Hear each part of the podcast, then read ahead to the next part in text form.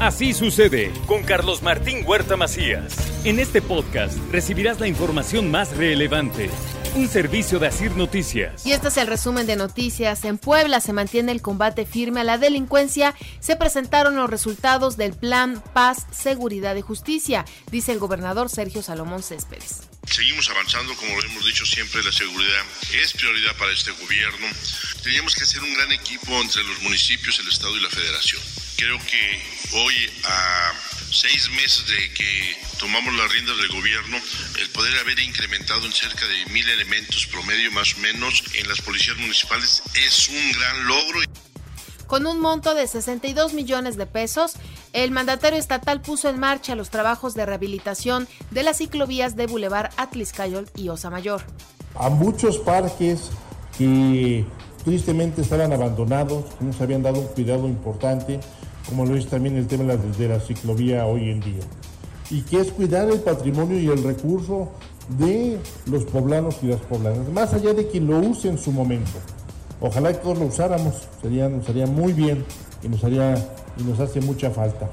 Sin embargo, es por eso que hoy decidimos hacer equipo, generar condiciones, invertir el recurso que sea necesario para poder mantener estas obras y que las puedan utilizar sus hijos y los hijos de sus hijos con el objetivo de ofrecer más alternativas para realizar la verificación vehicular. El gobierno de Puebla autorizó la puesta en marcha y a partir de hoy van a estar operando los centros de verificación de Amozoc, San Martín Texmelucan, San Pedro Cholula y también Jicotepec. Eh, por arriba de la media nacional está el Servicio de Salud Pública en Puebla. Se mantiene el análisis para la posible aplicación del modelo IMSS Bienestar, así lo dice el gobernador Sergio Salomón Céspedes. Que el IMSS Bienestar va a permitir que se mantenga ¿sí? el mismo personal. ¿Sí? con las mismas instalaciones, en donde le quitarán una carga a la mejor eh, presupuestal al Estado para que ellos puedan, por medio de las obras compras consolidadas, tener un tema de ahorro, pero también ellos asumirán la responsabilidad del reacondicionamiento y mantenimiento la Secretaría de Salud presentó una propuesta a la Federación para la construcción de un laboratorio nivel 3 y un proyecto oncológico para adultos que estaría en el Complejo Médico Sur. El laboratorio nivel 3 que es un, tema muy ambicioso, seríamos los segundos después del INDRE a nivel nacional y la federación estaba muy interesada para tener este tipo de laboratorios, también para el apoyo de todos los estados eh, circundantes al estado de Puebla. También el jefe del Ejecutivo en Puebla explicó que el retiro de las casas de campaña afuera del Hospital del Niño Poblano se debió a que varios de estos espacios ya eran rentados Ponían las casas de campaña y particulares se los rentaban a familiares de los menores internados. Ya se habían montado casas de campaña en el camellón central. Entonces, si ustedes podían dar cuenta y pasaban, eran las mismas casas de siempre, los mismos temas.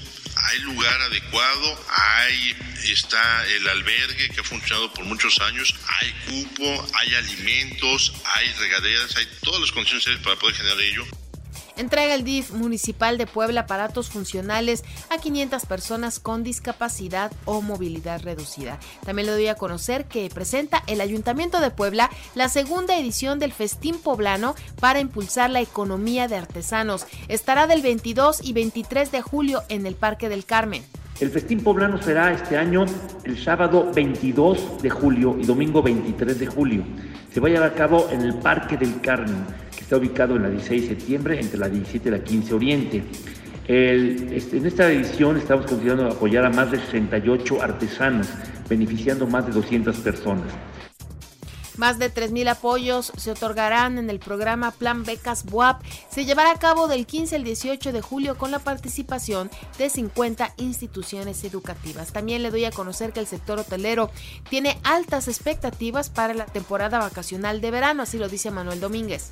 Mira, nosotros esperamos, la verdad, como siempre, nuestras expectativas son altas. Nosotros queremos tener arriba de un 60-65% para el verano. En este momento andamos sobre el 48, el 49% y esperemos, bueno, que aumente esta ocupación y poder cumplir con las expectativas, ¿no? Autos clásicos recorrerán Zacatlán con el Classic Tour 2023. Se prevé una importante derrama económica para esta localidad. Que son el más antiguo de 1929 y el más reciente de la década de los 70, incluyendo el Papamóvil, vehículo que trasladó al Papa Juan Pablo II en su visita a México. Entre los coleccionistas vendrán de la Ciudad de México, Querétaro, Jalisco, Morelos, Guanajuato, Nuevo León, Estado de México, Quintana Roo, Puebla también del 22 al 30 de julio habrá más de 50 actividades en el pueblo México de Chignahuapan, entre las que destacan la segunda muestra gastronómica de Tlacoyo y la decimosegundo Festival de la Barbacoa y del Pulque. También le informo que con la llegada de Enrique Glogner continuará el impulso y promoción de la cultura, pero también el gobernador anunció que se hará una auditoría en esta dependencia. Cuenta con amplia experiencia en la promoción cultural a nivel nacional e internacional y Puebla es, referida, es reconocida como una referencia en este rubro tanto en México como en el mundo y estoy convencido de que bajo su liderazgo seguiremos avanzando en el enriquecimiento y la promoción de nuestra diversidad cultural. Continuaremos impulsando acciones y proyectos que fomenten el desarrollo en la materia y fortalezcan la identidad de nuestro pueblo. Regresaron los 14 alumnos de la Salle que se habían quedado varados en el aeropuerto de Londres tras un supuesto fraude por una agencia de viajes, explica el gobernador. Nueve alumnos de secundaria y bachillerato llegaron a las 2.55 am al aeropuerto de la Ciudad de México ya y que cinco estudiantes restantes estarán llegando a las 10.30. El gobierno ha estado dando seguimiento, sin embargo, quien ha asumido la responsabilidad es el colegio y ha dado ya cuenta de ello y nos da mucho gusto que estén aquí de regreso y viajando los que, los que vienen en camino. ¿eh?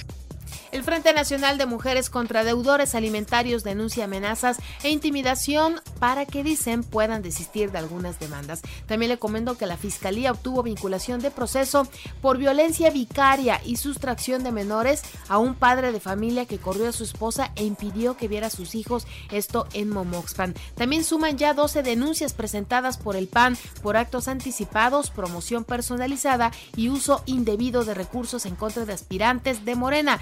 Augusta Díaz de Rivera, dirigente estatal.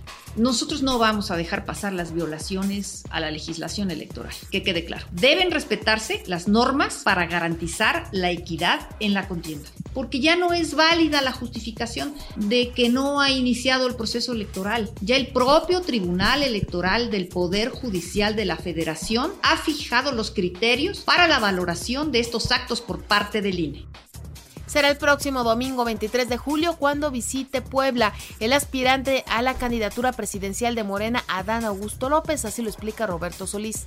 Sí, comentarte que ya nos confirmaron que el licenciado Adán Augusto estará visitando el estado de Puebla el próximo domingo 23 de junio. Se estarán realizando tres asambleas informativas, una en Puebla Capital, otra en el municipio de Amozoc y estará viniendo al municipio de Huejotzingo de igual manera. Hoy amanecimos con una temperatura de 13 grados en información nacional e internacional. Un grupo criminal está detrás del caso de Chilpancingo, dice la Secretaría de Seguridad Pública. Se ha identificado a los organizadores. Son dos sujetos que pertenecen al cártel de los ardillos. Incitaron a la protesta que derivó en enfrentamientos y retención de funcionarios. La cosa se puso muy fea, ¿eh? está muy fea en Chilpancingo. Eh, este lugar está tomado también, se vive virtual toque de queda. Al menos 3.000 personas rompen el retén policiaco y roban un camión blindado e ingresan al Palacio de Gobierno y también al Congreso local. Este lugar está de verdad incendiado. Ahí las autoridades pues están quejando también eh, la gobernadora de que no está recibiendo el apoyo necesario, pero la verdad se les ha salido de control. Eh, por otra parte, le comento que el presidente de la República, Andrés Manuel López Obrador, recomendó a los corcholatas de Morena no recurrir a la contratación de anuncios espectaculares dijo no funcionan. El mandatario ironizó sobre la efectividad de esta clase de publicidad, diciendo que si en verdad funcionaran, Xochitl Gálvez ya hubiera levantado, ya que la última encuesta que vio la coloca solo 15 puntos dentro de las preferencias electorales. Oiga, hubo ataques de policías en Jalisco, dejó tres muertos y 10 heridos, usan explosivos para agredir a policías y también a ministeriales, mientras que en Colima, por la violencia, jueces federales se van a trabajar desde su casa Tres asesinatos recientes, ataque a una residencia y extraños eh, merodeando las zonas residenciales de estas personas, pues provocaron que se fueran mejor a trabajar a su casa. También un ataque con explosivo contra agentes de la Fiscalía de Jalisco deja tres muertos y diez heridos en Tlajomulco. Los hechos fueron registrados en la calle Flaviano Ramos Norte, en la cabecera municipal de este lugar. Y hay una desbandada de 60 mil choferes de Estados Unidos. La inseguridad los está agobiando, ¿eh? Y ya no quieren estar ahí. El año pasado se registraron al menos 20 mil incidentes de robo en las carreteras del país y amagan con paro nacional si no los atienden. Y un submarino nuclear de Estados Unidos navega por Guantánamo. El gobierno de la isla calificó de escalada provocadora la incursión militar en medio de las tensiones por una, supuesta base de espionaje de China. En la información de los deportes, la selección mexicana de fútbol se medirá Jamaica a las 20 horas en la semifinal de la Copa Oro de la CONCACAF. Estados Unidos contra Panamá a las 17.30 horas. Los Pericos de Puebla palearon 11-6 a los Leones de Yucatán en el primer juego de la serie en el Parque Cuculcán. Los Araperos de Saltillo blanquearon 2-0 a el Águila de Veracruz y también le digo que la Liga Nacional venció 3-2 a la Liga Americana en el juego de estrellas de grandes ligas disputado en Seattle. También la selección mexicana de baloncesto trabajó en la arena WAP rumbo al duelo de preparación que jugará ante Cuba el próximo viernes en Angelópolis y los Topos de Puebla son base de la selección mexicana de fútbol para ciegos y débiles visuales que se prepara en el Centro Paralímpico Mexicano rumbo al Mundial que se disputará en Inglaterra.